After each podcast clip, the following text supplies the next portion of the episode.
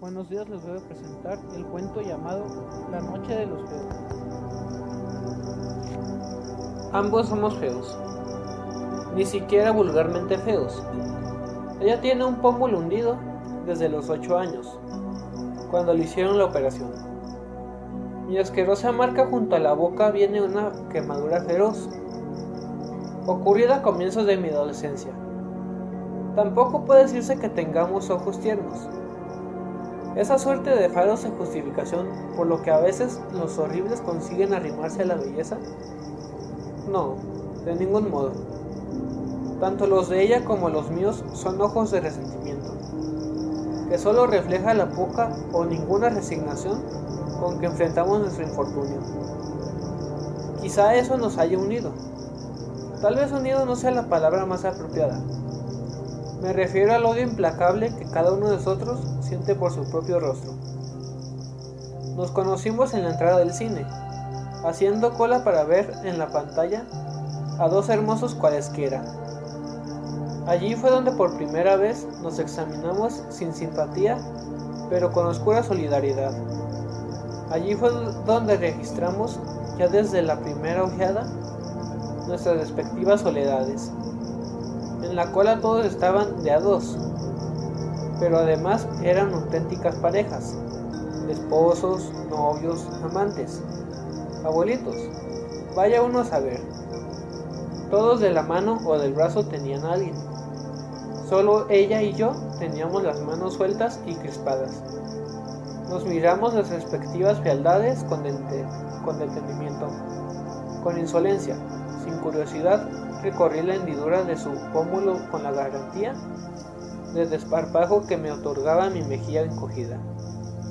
Ella no se sonrojó, me gustó que fuera dura, que devolviera mi inspección con una ojeda minuciosa a la zona lisa, brillante, sin barba de mi vieja camadura. Por fin entramos, nos sentamos en filas distintas pero contiguas. Ella no podía mirarme, pero yo aún, en la penumbra, podía distinguir su nuca de pelos rubios, su oreja fresca bien formada. Era la oreja de su lado normal.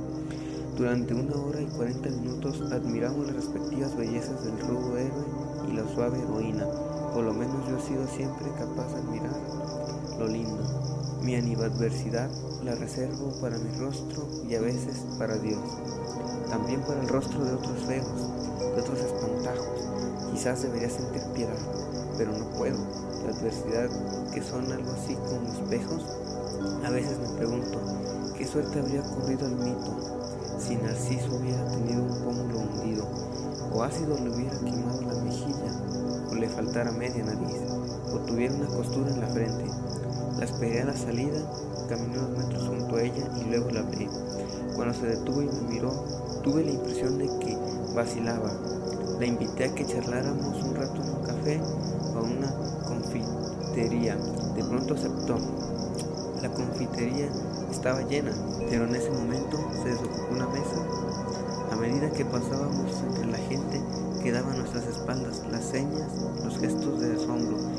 Mis antenas están particularmente adiestradas para captar esa curiosidad enfermiza, ese inconsciente sadismo de los que tienen su rostro corriente milagrosamente simétrico pero esta vez ni siquiera era necesaria mi adiestrada intuición, ya que mis oídos alcanzaban para registrar murmullos, tosecitas y falsas carrasperas. Un rostro horrible y aislado tiene evidentemente su interés, pero dos verdades juntas constituyen en sí mismas un espectáculo mayor, poco menos que coordinado.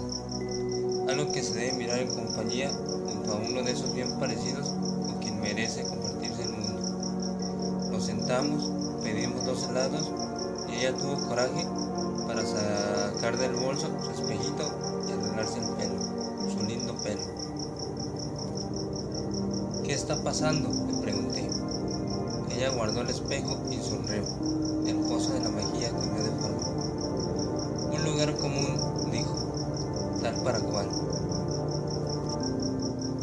Hablamos largamente a la hora y media hubo que pedir dos cafés para justificar la prolongada permanencia.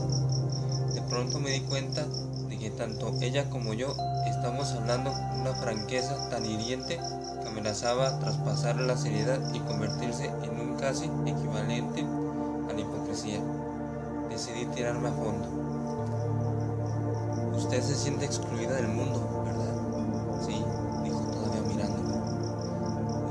A los hermosos, a los normales. Usted quisiera un rostro tan equilibrado como esa muchachita que está a su derecha, a pesar de que usted es inteligente y ella, a juzgar por su risa, irremisiblemente estúpida.